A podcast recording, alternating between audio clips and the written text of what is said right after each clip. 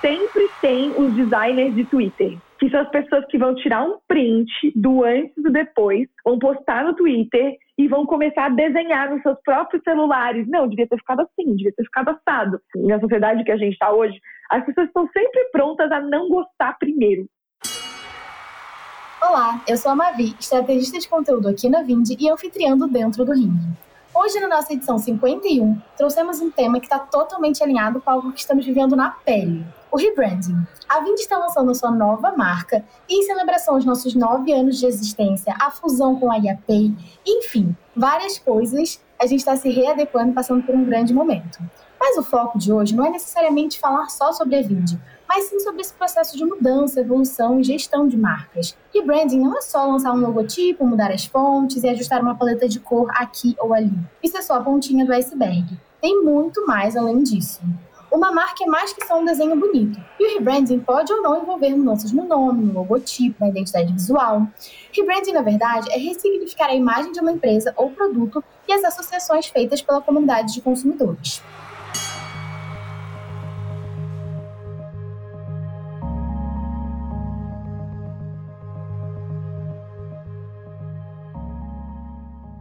Enfim, há muito além e tornando esse assunto muito profundo. Por isso convidamos uma pessoa que é referência nesse tema aqui no Brasil, considerada uma das pessoas mais antenadas no assunto, que é a Beatriz Guarese, estrategista de marca, produtora de conteúdo e criadora da newsletter Pits to Brands. Seja muito bem-vinda, Bia.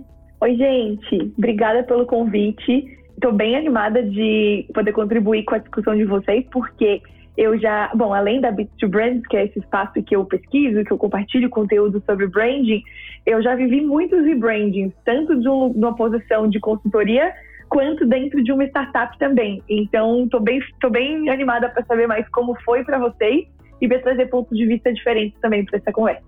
Muito obrigada, Bia. É, então, nessa pegada aí de marca e tecnologia, né, também tem três pessoas muito importantes no processo de branding da Vind. Primeiro que a gente tem aqui é o Marco Galvão, coordenador de branding e conteúdo. Seja bem-vindo. E aí, Mavi. Oi, pessoal. Bom, eu sou o Marco, mais conhecido aqui na, na Vind como Marco da Marca, né? Que eu sou responsável aqui e fico na coordenação de marca e conteúdo.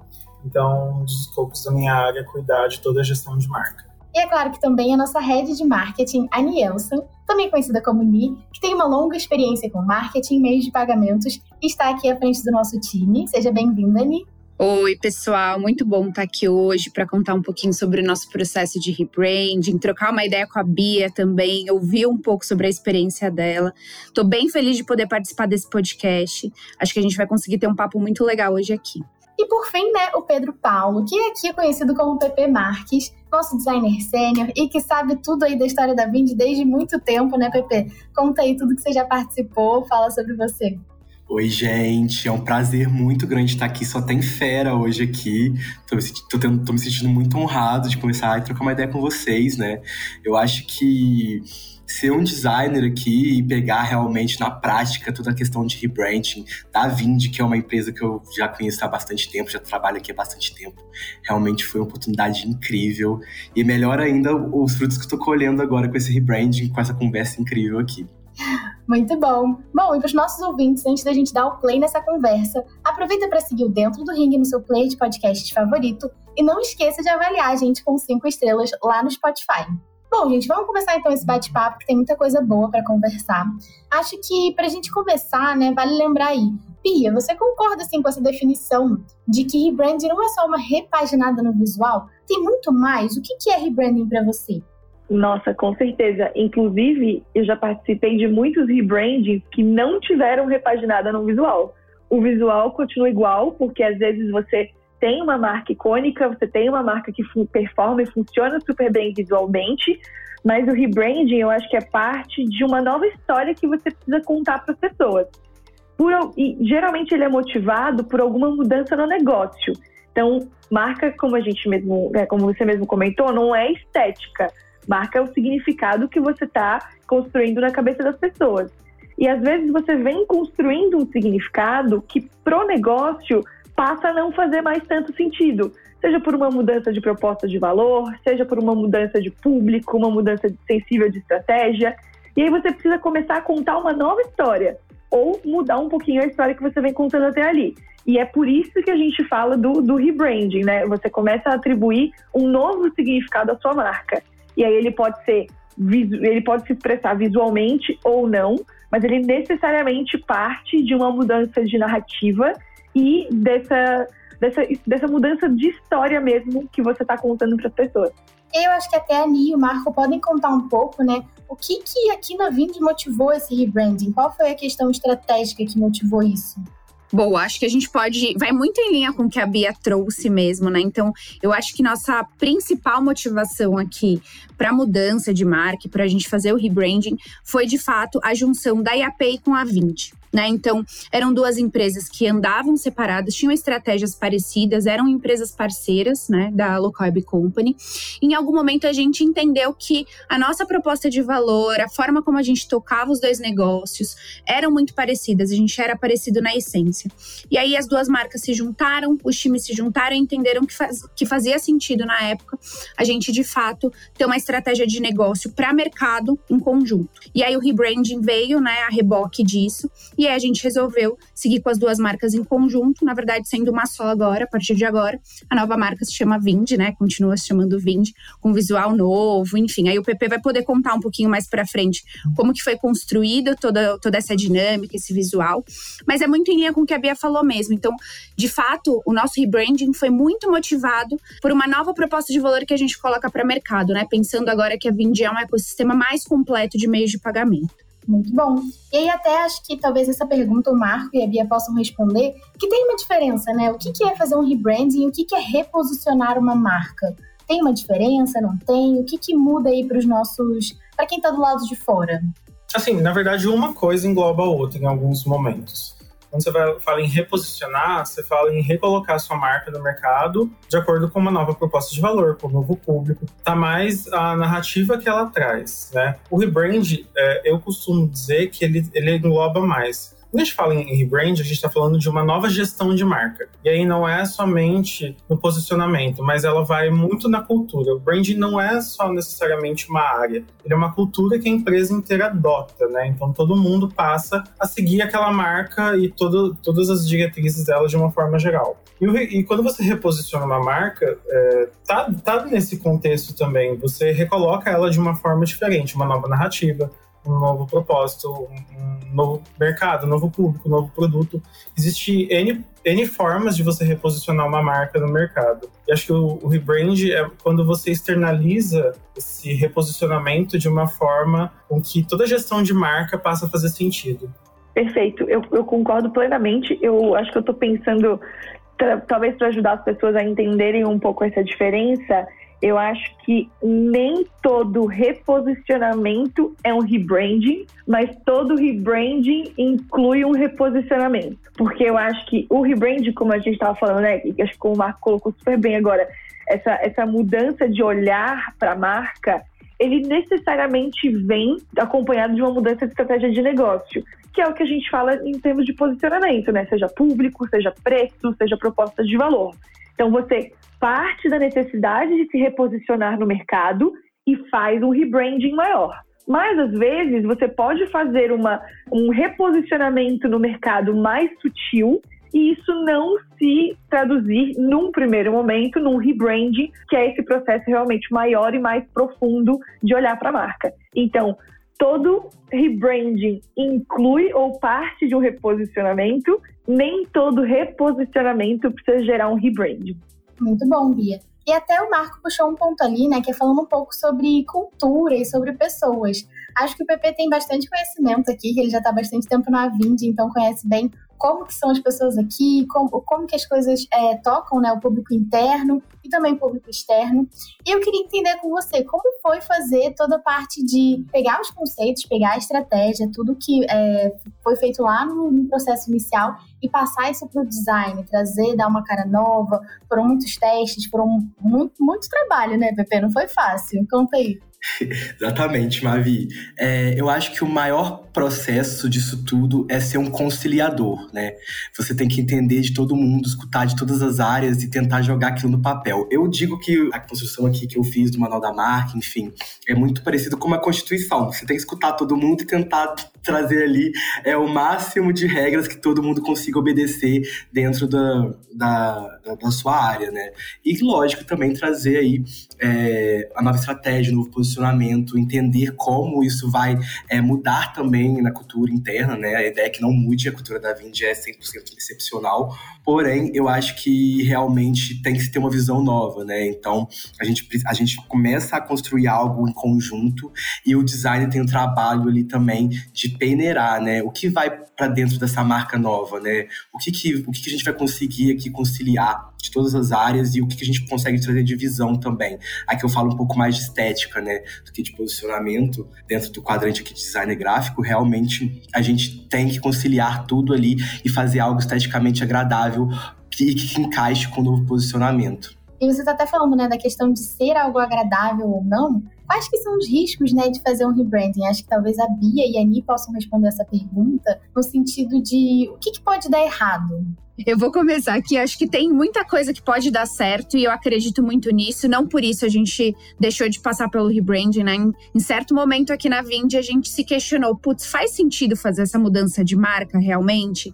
E aí a gente entendeu, né? Muito em linha com isso que o PP falou, de olhar para esse todo e entender que de fato a gente precisava se reposicionar. A gente seguiu a linha do, do, do rebranding. Mas pensando no que pode dar errado, acho que tem vários riscos na mesa. Eu acho que tem uma questão de quando a gente gente olha lá para o nosso cliente, para o nosso usuário, enfim, as pessoas tendem a ser muito apegadas àquilo que elas já conhecem, né? Então, essa zona de segurança sendo quebrada, de fato, a gente precisa reestabelecer essa conexão com as pessoas. E isso não é uma tarefa tão fácil assim, né? Então, acho que esse lance do medo do novo, e aí isso vai muito, obviamente, com a ligação emocional que a pessoa tem com a marca, mas também tem uma dúvida que passa na cabeça do usuário, na cabeça do cliente, que é de fato se com essa mudança ele vai ter uma mudança na experiência, no canal de compra dele, no preço, né? Então tem várias coisas aqui que de fato na cabeça do usuário e do cliente pode se ficar uma dúvida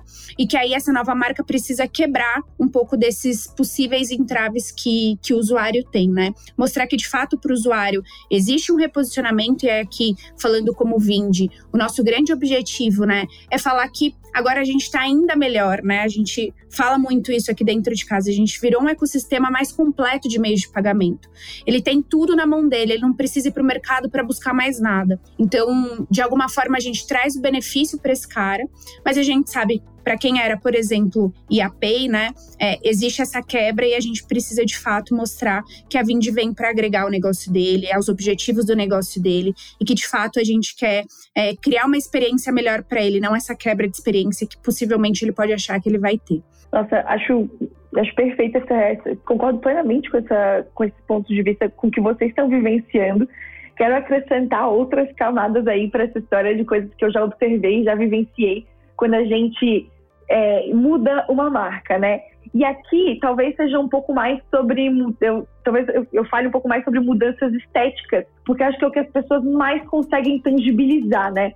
É difícil, às vezes, você ter um, um risco de opinião pública, que é o que eu vou trazer agora, quando você muda uma tagline ou quando você faz uma mudança um pouco mais sutil de posicionamento. Agora, gente, eu acho que um dos maiores riscos do rebranding que eu não sei se passou pela cabeça de vocês, mas que a gente vivenciava muito na consultoria é as pessoas às vezes não gostam. Porque por algum motivo ou por outro, elas olham para aquilo e elas acham aquilo horrível. Mas por que que vocês fizeram isso? Mas nossa, mas eu, eu, a gente brinca que sempre tem os designers de Twitter que são as pessoas que vão tirar um print do antes e do depois, vão postar no Twitter e vão começar a desenhar nos seus próprios celulares. Não, devia ter ficado assim, devia ter ficado assado. Na sociedade que a gente está hoje, as pessoas estão sempre prontas a não gostar primeiro. E isso é uma coisa que eu lembro na consultoria que a gente preparava os nossos clientes. Cara, as pessoas elas vão querer achar motivo para detestar isso aqui. Só que a gente sabe, é um processo de meses, é um processo extremamente elaborado, estratégico, discutido, conversado. Tudo que está ali, está ali por algum motivo. Então, não é, arroba. Não é o seu redesenho aqui no Twitter, que é a grande, o grande X da questão que um time inteiro de profissionais não enxergou. A coisa tá como tá por um motivo. Então, quando você pergunta sobre riscos do rebranding, eu acho que existe sim um risco não desprezível das pessoas não gostarem. Porque existe esse estranhamento inicial, existe às vezes um apego ao anterior, seja de, seja de cliente, seja de opinião pública, e a marca tem que estar preparada para bancar sua mudança e para ir em frente. Eu tô com dois exemplos na cabeça que eu posso trazer aqui para conversa. O primeiro foi quando eu trabalhava na Ana Couto, a gente redesenhou o escudo da CBF. Você tem noção do que, que é isso? Eu não estava no projeto diretamente, mas a gente trabalhava os times todos muito próximos, então eu acompanhei os meus colegas no desenvolvimento desse processo. Gente, pensa o que é você redesenhar um símbolo nacional. Foi um caos no Twitter. As pessoas odiaram, porque isso aqui tá torto, isso aqui tá isso, isso aqui tá aquilo, refiz aqui para vocês. Só que, amigos, não é assim que funciona, né? Inclusive, uma coisa que a gente fala, agora que a Copa vem aí, é que o sucesso ou o fracasso desse projeto não depende do time de design. Se vier o Hexa com escudo novo, aí, gente, sim, não vai ter mais opinião contra. E, mas, e outro, outro case que eu acho legal comentar, esse eu não, não acompanhei, acompanhei como observador apenas, foi o rebranding do Ponto Frio. Que eu não sei se vocês lembram que ano passado o Ponto Frio deixou de ser Ponto Frio e virou só Ponto. E eles fizeram uma coisa descolada, jovem, TikToker, Gen Z, que eu mesma ainda escrevi uma newsletter sobre isso na época. Falei, gente, como que vocês vão da marca que a minha tia faz crediário para uma marca TikToker Gen Z do nada? Tipo, pisquei, tá diferente. Não tá um pouquinho exagerado isso aqui? E teve um backlash, assim, né? Teve uma, uma opinião crítica muito forte. Mas o que eu achei muito curioso desse caso, e eu tô trazendo ele aqui por isso, é que o Ponto Frio bancou. Tipo, um monte de gente falou mal, eu falei mal. Teve uma série de críticas, uma série de reflexões, a opinião né, da gente como especialista, como influenciadora, etc. Mas eles bancaram absurdamente. Eles deram continuidade à estratégia. E eu acho que é isso. Às vezes é o tipo de coisa que faz parte de uma estratégia maior, que só vai fazer sentido para as pessoas daqui a meses, daqui a um ano, daqui a dois anos. Então, a resiliência que é necessária nesse processo para seguir com ele mesmo, para acompanhar, para aguentar as críticas e para ir em frente com a estratégia, ela é grande, viu? Ela não é pequena, não. Acho que você queria complementar. A gente falou do, do, risco, né, da opinião pública. Acho que as empresas não podem correr o risco de não contar a história bem contada. Eu acho que, puxando aqui para o nosso dia a dia, foi o que a gente priorizou dentro das comunicações do começo ao fim. Que todos os envolvidos né, no processo de rebrand, desde os colaboradores, desde os parceiros, desde os clientes até o mercado, entendessem qual é o racional dessa história e o porquê nós estamos aqui nesse momento com essa nova marca. Então, é, a gente não controla, claro, a opinião pública, a gente não consegue controlar o pensamento, as críticas, os haters, é, a gente não consegue entrar na cabeça de cada um e, e tentar explicar, ó, é assim, assim, assado. Mas o máximo que a gente puder mitigar com comunicação, porque acho que a comunicação é primordial nesse momento, é o que faz a diferença para que talvez os, os, riscos sejam menores depois, a hora que a marca estiver na rua de fato. Eu queria só trazer um ponto retomando o que a Bia tinha falado lá no começo da conversa, que é por isso que é muito importante o rebranding estar tá muito casado e ser muito apaziguado que o rebranding vai ser feito a partir do posicionamento da marca, né? Então, você tá fazendo o rebranding porque você tá de alguma forma reposicionando sua marca. Porque aí quando vier é, eventualmente crítica interna, crítica externa que vai acontecer, é, você tá muito bem pautado naquilo que você acredita, você sabe para onde seu negócio está caminhando, por que que você tá fazendo aquilo. Quando você faz uma mudança de marca por pressão externa ou porque você quer de alguma forma só se aproximar mais de redes sociais, a chance de você cair numa numa armadilha, né, de não acreditar naquilo que você está colocando na rua e ter que voltar atrás, ou então bancar uma coisa que você não acredita, é muito grande, né? Então, consistência, eu acho que é a palavra de ordem para quando você vai fazer um rebranding, né? Você precisa de fato acreditar no propósito e por que, que você está colocando aquilo na rua. Eu acho que isso é essencial para fazer um rebranding de sucesso, assim. E até tem uma coisa que a Bia fala bastante, né, que são sobre as love brands, principalmente quando as love brands passam por um rebranding, dá uma sofrência, as pessoas ficam apegadas. Mas o rebranding tem um papel muito maior do que só mexer numa coisinha aqui, numa coisinha ali.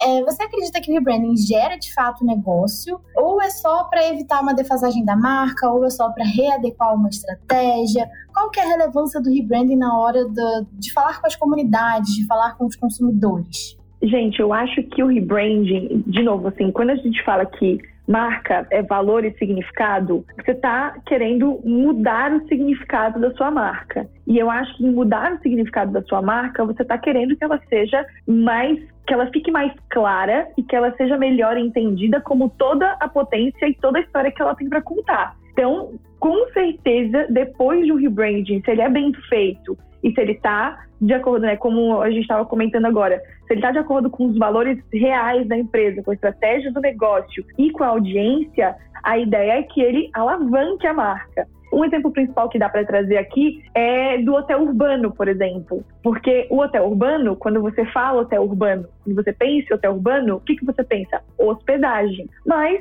uma empresa no segmento de viagens e turismo que começou a oferecer muito mais do que somente hospedagem. Hoje você entra no hotel urbano, você encontra todo tipo de serviço, pacote de viagem, você compra passagem, você contrata serviços de transporte diferentes. Então pensa para uma empresa que oferece uma gama de serviços diferentes, você continuar reforçando hotel urbano não faz mais sentido. Aí o hotel urbano virou URB. Cara, exigiu investimento, não tenho a menor dúvida, desde o desenvolvimento até a comunicação, você passa por um processo de vários estágios, né? De hotel urbano, é, como é que é? Hotel urbano agora é URB, hotel urbano agora é URB. Você tem que ir repetindo essa mensagem até as pessoas entenderem. Mas depois passa-se um tempo e realmente, hoje a gente fala e busca o URB.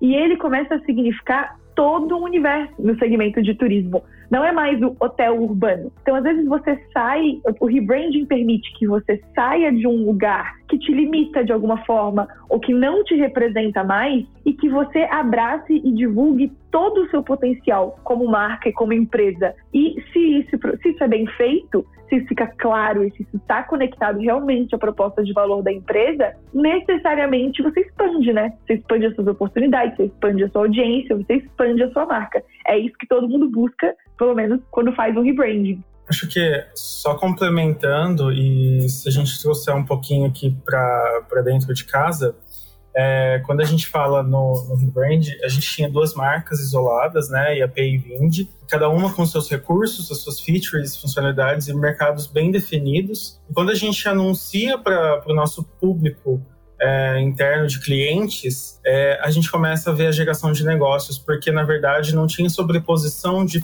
de recursos e funcionalidades. Os clientes potencializariam os negócios utilizando as duas plataformas. O tanto de negócios que isso está gerando, acho que é uma prova muito tangível para a gente do quanto fazia sentido é, esse processo de rebrand, mas também de que o rebrand gera um negócio, porque o cliente passou a observar o nosso novo posicionamento, ele ficou curioso porque a gente tinha ali propósitos de evolução, de é, alavancar é, negócios, de melhorar o processo do empreendedor, que era muito comum com recursos separados e que agora dentro de uma mesma marca, com o mesmo ecossistema, ele se sente muito mais confiável, muito mais confortável para contratar. Então a gente conseguiu ver isso na prática, no nosso rebrand, no caso. E falando um pouco agora sobre os consumidores, né? Quando a gente olha para o Google Trends, o termo rebranding começou a ganhar mais relevância aqui no Brasil no começo de 2012 e tem crescido desde então.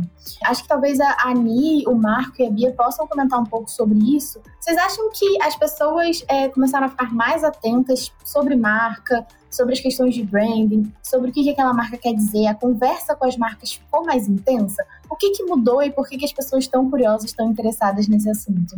Olha, eu tenho um palpite ali para 2012, que foi o, o, a alavancagem que a Apple teve como uma das marcas mais valiosas. Se não me engano, foi na época que ela alcançou 129% de crescimento e de valor. Então, assim, pensando no contexto geral, eu acredito que para as empresas e grandes marcas, elas, elas passaram a dar valor e observar como se faz para chegar naquele resultado. Que uma empresa que começou numa garagem chegou ali, mas também o objeto, né, o objeto Apple, a maçã, passou a ser mais valorizada pelo mercado. As pessoas queriam ter, o desejo aumentou. E consequentemente, é um, é um ano ali de advento de redes sociais, de mudanças algoritmos. Então, as pessoas começaram a ser mais impactadas e as redes sociais passaram, nesse período, a fazer parte da jornada de compra. Não que a Apple seja a, causa, a causadora, mas eu acho que foi nesse contexto de é, desejo pela marca, de uma marca em ascensão extremamente valiosa, mas também pelo fato do mobile,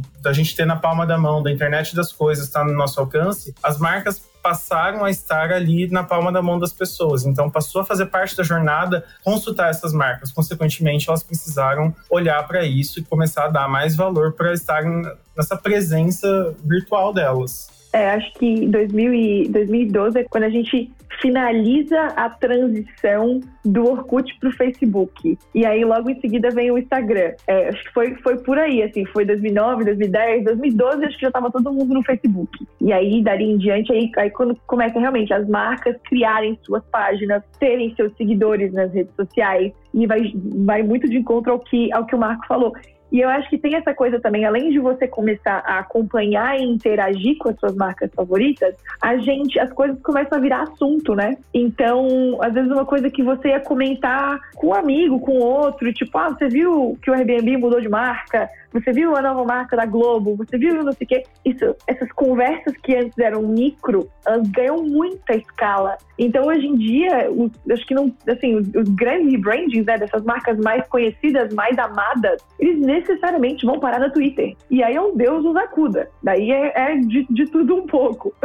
E do mesmo jeito que eles vão parar no Instagram, que tem análise daqui, análise dali, eu acho que surge essa coisa mesmo das pessoas é, quererem estar por dentro das novidades e o rebranding acaba sendo um elemento novidade. Às vezes, assim, a, quando é que eu ia parar para escrever uma newsletter sobre o ponto frio? Talvez, sabe, nunca, não estava muito no meu universo, mas pelo fato de eles terem feito um, um rebranding tão, é, uma, uma mudança tão abrupta, uma mudança tão interessante de ser analisada, isso rendeu uma análise, isso virou o assunto e aí as pessoas querem falar sobre isso, investigar mais isso. Então acho que tem tudo a ver sim com as redes sociais e com a relação que as pessoas vão criando com as marcas e com o tipo de interação que elas vão tendo por aí. Posso trazer um ponto aqui de vista que acho que complementa o que os meninos estão fazendo, falando, mas também traz um ponto de vista um pouco diferente.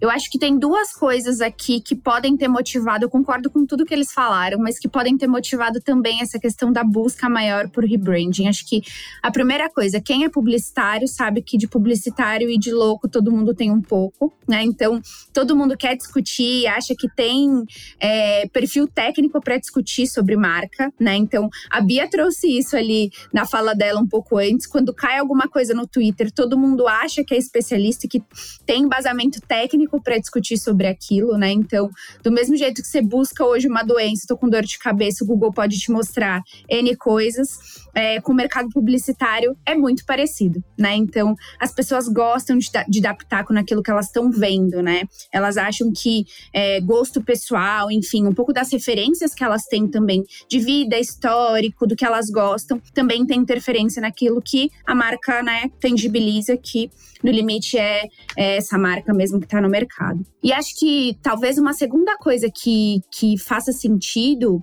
é, trazer aqui é um pouco também desse amor que as pessoas têm pela marca. E como a marca hoje, né, as marcas que a gente consome representam muito quem a gente é. Então, putz, hoje eu tenho um celular, um iPhone, ah, eu sou descolado, eu tô antenado, eu gosto de tecnologia. Se eu visto uma outra marca X, putz, eu sou chique ou não, eu sou mais descolado também. Se eu como no restaurante Y, quer dizer que eu estou inserido num outro mercado, né? Então, tudo que a gente consome hoje tem muito a ver com quem a gente é ou com quem a gente quer que as pessoas achem que a gente é. E aí acho que as pessoas discutem também muito as marcas ali, o que elas consomem, porque elas querem que a marca represente o que elas são. E aí acho que isso vai muito em linha também com posicionamento, né? Então, é, acho que é um papel muito grande das marcas marcas se posicionarem da forma como elas querem ser vistas pelos usuários dela. Então, acho que tem uma questão, obviamente, de posicionamento e entrega de proposta de valor, né? Não, não basta você só comunicar, você precisa entregar aquilo que você está prometendo. Mas eu acho que tem um pouco disso, sabe? Acho que as pessoas querem se sentir representadas por aquilo que elas consomem. E aí acho que esse posicionamento de marca, rebranding, a forma como a, a marca que você ama muda também de posicionamento, tem ou não a ver com você, né? Então acho que esse é um ponto bem importante pensando lá no usuário. Fiz uma pesquisa aqui rápida porque eu não tinha certeza do, do, que eu ia falar aqui, mas tive certeza. Na verdade, 2012 também foi um ano de grandes rebrandings. Twitter, então, não nem grandes, mas estratégicos, né? Twitter. Então muda o logo do Twitter, todo mundo do Twitter vai comentar sobre o, que, o passarinho que mudou. Da Rede Globo, que também trouxe aí o rebranding quando ele deixou de ser platinada para branco, isso, enfim, deve ter mudado ali, deve ter gerado muita conversa, né? Principalmente entre os brasileiros, ainda mais naquela época, 2012 ainda era uma época, acho que se não me engano, de, da, da novela que fez muito sucesso, A Venda Brasil. Então foi um processo ali que todo mundo tava de olho na Globo, na internet comentando, então o rebranding também não passou de ser percebido, né?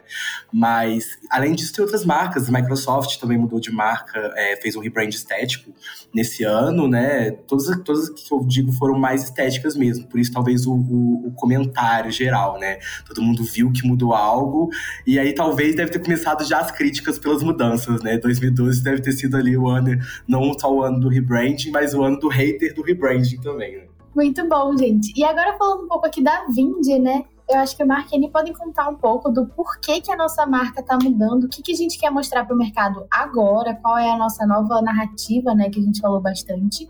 E o PP pode complementar falando de, de design, assim, por que, que vocês escolheram as coisas da forma que escolheram, né? No dia que for publicado esse episódio, nossa nova marca já vai estar no ar. Então todo mundo já vai saber, já vai ter a chance de correr lá no nosso Instagram para ver como que ficou, ver todas as mudanças, olhar o nosso site. Então, comentem um pouquinho aí pra gente.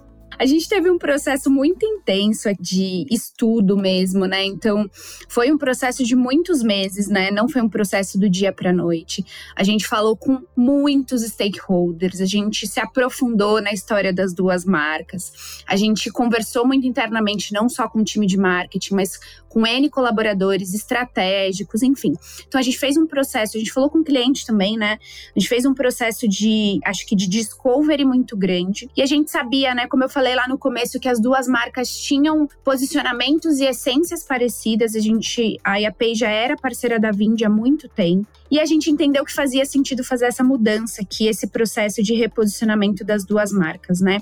Acho que a Vind esse ano completou nove anos de existência e a gente queria que essa marca nova carregasse também essa história, né? Essa robustez, essa confiabilidade, né? Então, a nova marca ela tira um pouco o peso, né, que a gente tinha lá atrás. Depois eu vou deixar o PP falar aí da parte mais técnica do laranja. Então a gente traz cores, tons mais de azul para nossa marca, azul, cinza. Ao mesmo tempo, a gente não queria que a nossa marca fosse uma marca dura, né? Então a gente quer passar robustez, confiabilidade, mas a gente não quer que a nossa marca seja dura. Então a nossa marca tem é, um quê de, de amigável e próxima ainda, né? A gente quer se comunicar muito com o nosso usuário, a gente quer manter o olho no olho, né? A gente tem uma essência que quase não se esgota aqui na Vind de startup, né? De estar tá muito próximo dos, dos nossos clientes. E aí, acho que uma última coisa que eu queria trazer aqui, vou deixar os meninos também trazerem um pouco do ponto deles aí. Eu acho que a gente quis trazer uma marca muito forte, né? Então, tem várias marcas aí no mercado que são referências aqui para a Vind e a gente mergulhou muito na história delas também para passar por esse processo de rebranding, mas a nossa marca é uma marca exclusiva. Então, a gente desenhou, né, aqui dentro de casa, todo o processo de rebranding foi feito e-house, né? Então, acho que isso é uma coisa muito legal da gente contar, né? Foi o time de marketing da Vind, junto com áreas parceiras aqui, que de fato encabeçaram esse processo de rebranding para colocar essa marca na rua. Então, eu tenho muito, muito orgulho, né, do, do, do que a gente construiu aqui. E foi o nosso time que pensou, desenhou, concebeu, comunicou e colocou essa marca na rua, né? End-to-end, todo o processo. Então, a marca tá aí, todo mundo pode ter acesso, depois corram lá no site da Vind, nas nossas redes sociais, para vocês verem o resultado dessa nova marca. Mas acho que vai muito em linha com o que a gente falou ao longo do podcast, né? Acho que por esse nosso novo momento, por a gente entender que fazia muito sentido a gente, de alguma forma, tangibilizar ali para o nosso cliente, para o mercado, toda a nossa proposta de valor, que é ser um ecossistema completo de meios de pagamento. Acho que só complementando e trazendo uma curiosidade, quando a, a, a gente iniciou as conversas, né, vamos unificar as empresas, a gente criou uma reunião chamada Sociedade da Marca, né? Então era um fórum onde a gente entrava, os designers entravam, cada vez esse fórum foi ficando maior, mas onde a gente é, linkava os próximos passos e tinha um grande PMO gigantesco, onde a gente colocou tudo o que precisava ser feito até a data-alvo que a gente queria processo criativo, planejamento, definição de novo posicionamento, missão, visão, valores. Tudo o que as duas marcas tinham de melhor, a gente trouxe para uma nova marca. Apesar de ter ficado somente com o nome da Vind, a gente fez questão, e até de forma estética, o PP vai falar depois, a gente trouxe até a marca da IAPay para dentro da marca Vind esteticamente né? Sem precisar fazer um endosso ou um powered by, mas a gente pensou muito e acho que um pouco do que a Ani falou, a gente escutou muito, a gente ouviu muito, ouviu o cliente, ouviu o colaborador, é, ouviu o que, que o cliente tinha de dor para uma nova marca, ouviu o que o cliente elogiava para desenvolver a marca, ouviu o que, que os colaboradores pensavam para construir essa marca, porque os valores da marca vieram do que os colaboradores sentem em relação à marca. Então, é, uma nova missão audaciosa veio também de uma construção em conjunto. Tudo foi feito com, com as pessoas dessas duas empresas, dessas duas marcas que hoje são uma só. Hoje é uma só, né? Então, acho que esse é um ponto importante. Foi um processo extremamente construtivo. E aí, acho que isso é um ponto que talvez seja um dos maiores erros dos rebrands, que é ouvir pouca, poucas vezes as pessoas ou os parceiros ou, as, ou quem tiver interesse, ou o público, ou o mercado. É deixar de ouvir e fazer aquilo que se acha, que foi justamente aquilo que a gente não fez. A gente fez tudo baseado naquilo que a gente tinha certeza que ia dar certo. Vou falar um pouco mais da parte de técnica aqui, de design gráfico mesmo, tá? Então eu vou trazer muito mais o ponto estético, quando veio a proposta do rebranding, eu fiquei muito animado. Eu sou da Vind desde 2019 e eu sempre tive muita vontade de participar do processo de rebranding daqui calhou de eu voltar para a Vind ano passado e chegar esse lindo projeto na mesa do marketing, né? E eu tinha já plena consciência que eu queria fazer um projeto diferente dos clássicos é, manuais da marca, enfim, né?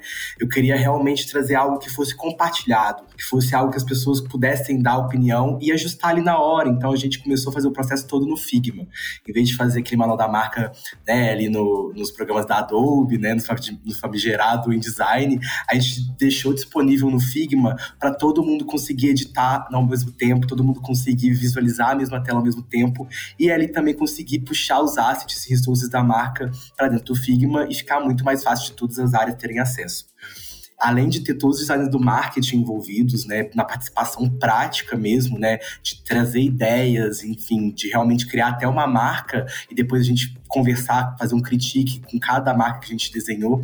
A gente passou também com uma conversa muito boa com o time de design de produtos, né, onde a gente trocou figurinhas mesmo, né, entendeu como a marca nova podia ser levada para o produto, como a gente podia criar esses assets também e compartilhar o Figma que eu acho aí que é uma ferramenta para o futuro dos designers, tá? Eu tenho muito carinho pelo Figma. Não tinha, eu tinha muito preconceito, achava que o Figma era, era, era uma ferramenta só para UX, né? Só para design de interface. Não, a gente consegue fazer muita coisa também para, para facilitar a vida de todo mundo que vai ter acesso à marca. Gente, queria só contribuir aqui rapidamente. Primeiro que estou assim, aprendendo demais com vocês, adorei saber desse processo todo não vejo a hora de conferir o resultado, mas isso que o Pedro falou agora de não fazer um, um guia, né, não fazer o processo em PDF, eu acho que tem muito a ver assim com esse com esse novo momento que a gente, enquanto estrategista, enquanto designer de marca, está precisando muito se adaptar, que é o craft, né, o processo, a parte artística, a parte de desenvolvimento versus a velocidade que a startup demanda, que a empresa demanda, que o dia a dia demanda. Eu passei exatamente por isso quando a gente fez o rebranding na Livap, que não foi, a gente não chegou a mexer na marca, mas a gente no logo, mas a gente mexeu em todo o universo visual. E então a gente precisou de um novo guia da marca. E eu lembro que diversas vezes eu falava essa frase, eu dizia: esse guia nunca será um PDF. Pelo menos enquanto eu estiver na empresa, não vai ser um PDF. Ninguém vai baixar isso aqui. Porque o minuto que alguém baixa, no dia seguinte ele já vai estar desatualizado porque a gente está sempre experimentando coisas novas, fazendo layouts novos, vendo o que funciona, o que não funciona. Então, ele necessariamente precisava ser um documento vivo. E eu achei muito legal que vocês também tiveram esse entendimento e chegaram à mesma conclusão é, do, né, da maneira de vocês e junto ao time de vocês, porque acho que é assim que se faz branding em 2022 e é assim que vai se seguir fazendo branding. A gente vai precisar sim ser uma área conectada a produto, a performance, a marketing, a todas as áreas da empresa. Não dá pra gente ficar fazendo o nosso lindo PDF no, no, trancado numa sala, enquanto a ação mesmo acontece em outras áreas da empresa. E tudo isso tem muito a ver com digitalizar, né? Com esse mundo cada vez mais digital. É, acho que uma coisa que a gente ainda não contou é que a nossa nova missão é digitalizar o PIB do Brasil. Por que a gente escolheu essa missão? Por que, que isso tem tudo a ver com a nova Vindi? A gente escolheu digitalizar o PIB do Brasil porque toda missão ela precisa ser audaciosa, né? Mas acima de tudo, porque a gente tem empreendedores SMB, enterprise, clientes de pequeno, médio, grande porte num país gigantesco onde o empreendedorismo cada vez mais cresce, né? Mas cada vez também precisa de mais recursos. E a gente é num segmento de pagamentos. Então, hoje a bancarização das pessoas, o acesso ao internet bank, o acesso ali na palma da mão a serviços financeiros digitais, cada vez é maior olhando os nossos concorrentes, olhando as empresas que, que é, no mercado onde a gente atua, a gente hoje consegue se posicionar com o maior número de recursos para que esse empreendedor venda. A gente atua na venda online para e-commerce, atua. A gente atua na venda presencial com maquininhas, atuamos. A gente atua na venda recorrente, sim, atuamos. E dentro desses produtos, a gente tem N outros recursos para que esse empreendedor cresça. Então, quando a gente fala assim, a gente quer digitalizar o PIB do Brasil, é que a gente quer digitalizar o empreendedor brasileiro, que hoje tem uma grande parte é, ainda não digital ainda está ali com a folhinha, com dinheiro impresso, com os seus arquivos. Então, esse público também é um público que a gente quer educar, é um mercado que a gente quer educar. Vai além só de uma missão. Não é o nosso propósito, né, enquanto marca, mas é um propósito da gente levar isso para o mercado brasileiro, que é realmente digitalizar e fazer passar pela Vind grande parte do PIB digital brasileiro. Foi, foi essa a nossa loucura e a nossa aventura a hora que a gente escolheu a missão de digitalizar o PIB do Brasil. Tem uma coisa muito legal que eu acho que é uma curiosidade legal da gente contar aqui, que acho que vai muito em linha com o que o PP trouxe, né, de democratizar um pouco essa marca internamente, externamente, tudo mais. Quando a gente foi discutir, né, toda a nossa nova missão, visão, valores, propósito, não foi concebido pelo time de marketing a missão nem a visão, nem pelo CEO, nem pelos diretores. A gente fez um grupo multidisciplinar em dezembro do ano passado, de 2021. Sentamos com as principais lideranças, que foram mais de 20 pessoas aqui da Vindi, e a gente discutiu por horas qual que era a nossa missão, visão, valores, propósito. Então, assim como todo o processo né, de concepção dessa nova marca, a gente fez isso a muitas mãos, olhando né, de várias perspectivas, de vários olhares, de várias vivências, tendo pessoas das duas empresas dentro da sala. E aí, acho que muito em linha aí com o que o Marco também trouxe, esse lance de digitalizar o PIB do Brasil, a gente discutiu muito. A gente começou discutindo sobre a perspectiva da Vind. Só que aí a gente entendeu que não é sobre a gente, né? É o que a gente quer deixar de legado para o mundo. O que, que a Vind quer deixar de legado? Né?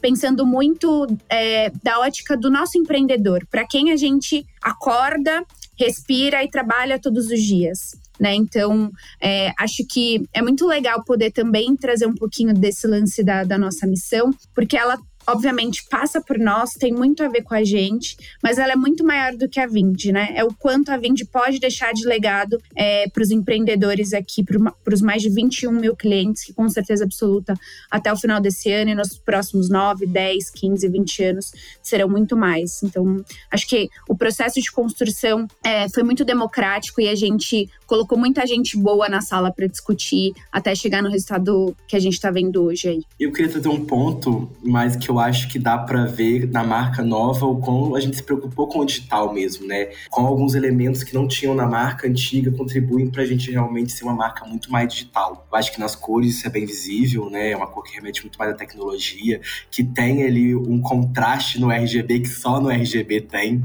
infelizmente mas realmente essa questão de ter um ícone que vai ser bom para um aplicativo quando realmente tivermos um aplicativo. Então, ter essa percepção e esse pensamento. E, e realmente se conectar né, profundamente ao produto, né? Fazer uma nova marca que contribua, ou que realmente abrace ali Mas eu acho que pra gente encerrar e trazer um, um quadro ali né, do final que a gente sempre traz, trazer um pouquinho mais polêmica, eu queria que a Bia contasse de todas essas suas experiências que você teve, qual foi o seu maior aprendizado em rebranding? Cara, o maior aprendizado em rebranding, eu acho que são duas, são duas palavras, assim. A primeira realmente é alinhamento, porque eu acho que o rebranding, ele é um alinhamento, né, do, da onde o negócio está e o que a marca está transmitindo, que para você mexer, para você mudar essa história, tá tendo um desalinhamento, então o rebranding nada mais é do que você trazer, elevar a marca ao momento que o negócio está e vice-versa, né? Uma coisa puxa a outra para evoluir, mas também esse alinhamento entre design, entre estratégia de marca, entre estratégia de negócio, todos envolvidos na empresa. Acho que várias vezes vocês mesmos falando, né?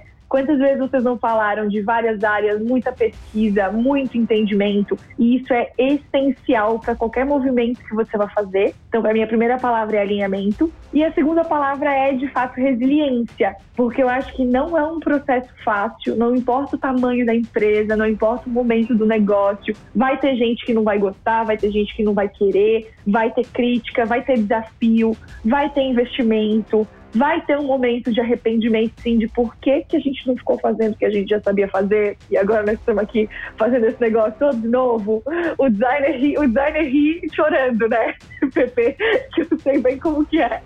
Pô, por que eu tô refazendo um monte de coisa que eu já sabia que tinha pronto antes? Então, é um momento de muito questionamento, de muita dúvida. Eu acho que às vezes quando a gente leva a marca para terapia, né, para se entender, para se expressar melhor, e tem que atravessar. Vocês querem falar mais alguma coisa, mais algum aprendizado, gente? Eu acho que eu falei até um pouco antes também da Bia entrar nesse assunto da resiliência. É muito exercício também de tirar um pouco da sua visão.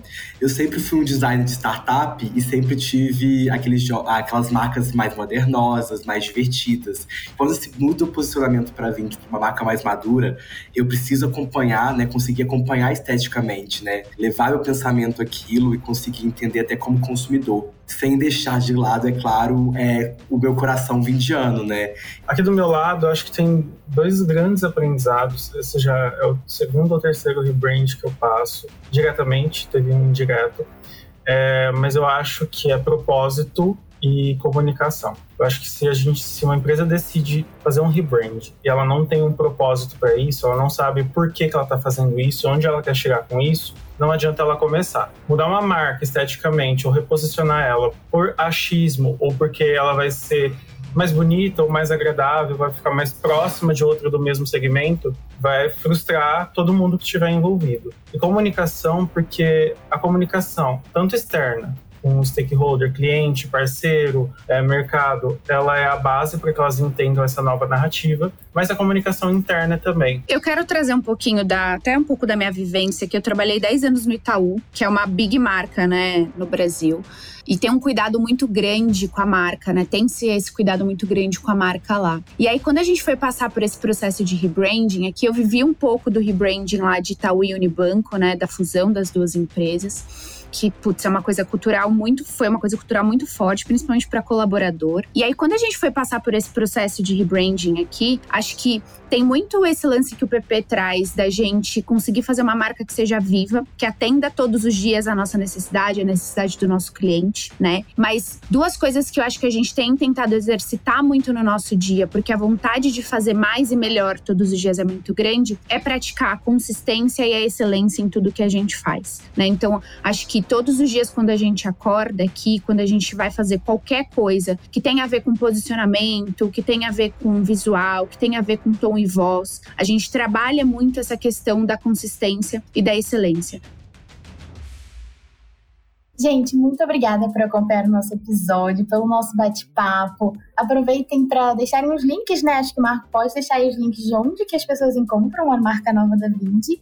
E a Bia pode falar um pouco dos links da Beats, onde a gente encontra o trabalho dela. Ela tem também um relatório de tendências super legal que está disponível para download. Fiquem à vontade aí para fazer esse fechamento. Gente, obrigada pelo convite. Eu, na verdade, assim, aprendi muito com vocês. Gostei muito de saber desse, desse processo, desses bastidores. Estou, assim, é, encantada com o fato de que vocês fizeram esse processo todo dentro de casa. Eu já passei por ele do lado da agência e, e do lado, né, estando dentro do time E é um desafio que só quem, só quem vive sabe. Então, parabéns por terem chegado até essa reta final. Estou muito animada para ver esse resultado aí, para ver os próximos passos dessa marca. Para a gente e também para a audiência de vocês, para a gente seguir em contato, vocês me encontram em bit2brand.com. Então lá dá para assinar newsletter, baixar o relatório de tendências, fazer aula comigo, convidar para outros podcasts, outros papos. Vai ser um prazer para mim estar próxima de vocês e do ecossistema de vocês.